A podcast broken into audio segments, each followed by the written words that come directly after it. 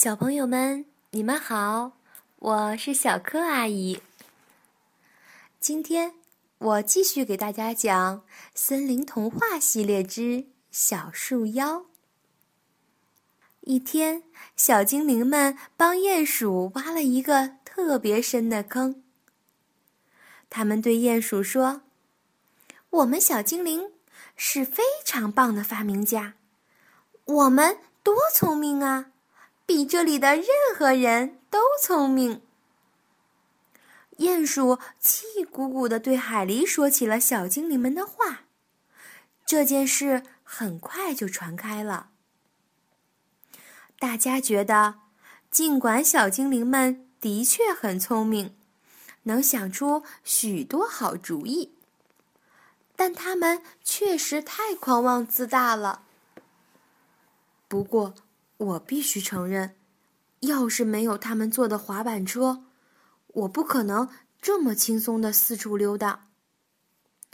乌龟很坦诚地说：“是，他们真的很聪明。”另外一只乌龟沮丧地说：“就在这时，三个小树妖提高嗓门，大声说道：‘让我来告诉你们。’”怎么才能向小精灵证明你们有能力做的比他们好？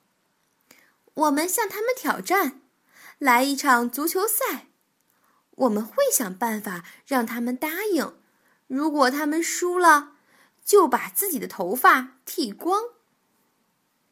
就这样，在三个小树妖教练的训练下，森林里的小伙伴们秘密训练了几个星期。然后向小精灵们发出了挑战。接下来，小动物们组成了森林队。防守工作就留给我们吧。他们连球门都无法靠近。如果他们想试试的话，我们只要用力击他们一下，他们就一个星期都坐不起来。刺猬们说：“经过讨论之后。”黑鼠召集大家排好队。小熊是守门员，因为它块头大，可以挡住球。青蛙是前卫，因为它可以轻松的跳来跳去。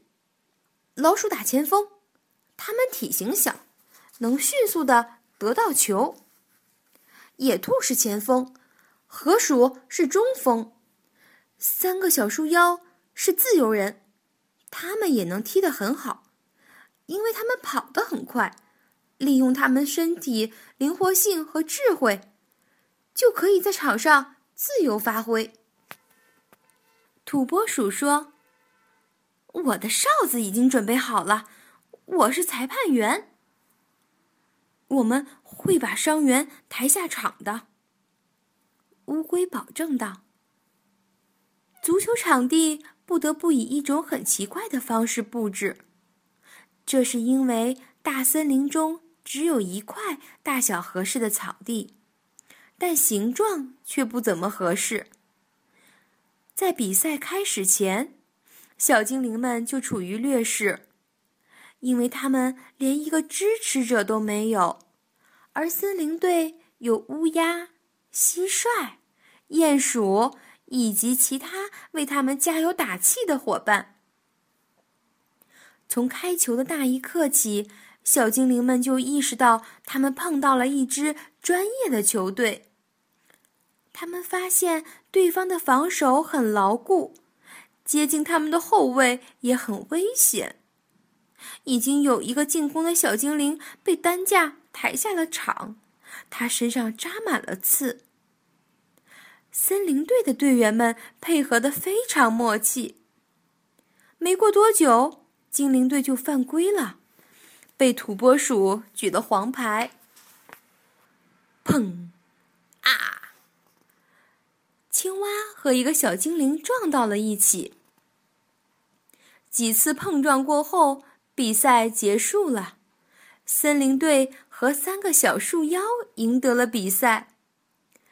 鼹鼠高兴地冲着情绪低落的小精灵说：“哼，这下你们知道自己不可能总是赢了吧？既然你们输了，小江妖乐呵呵地说：“就必须履行承诺。”于是，所有的小精灵都剃光了头，表示他们被打败了。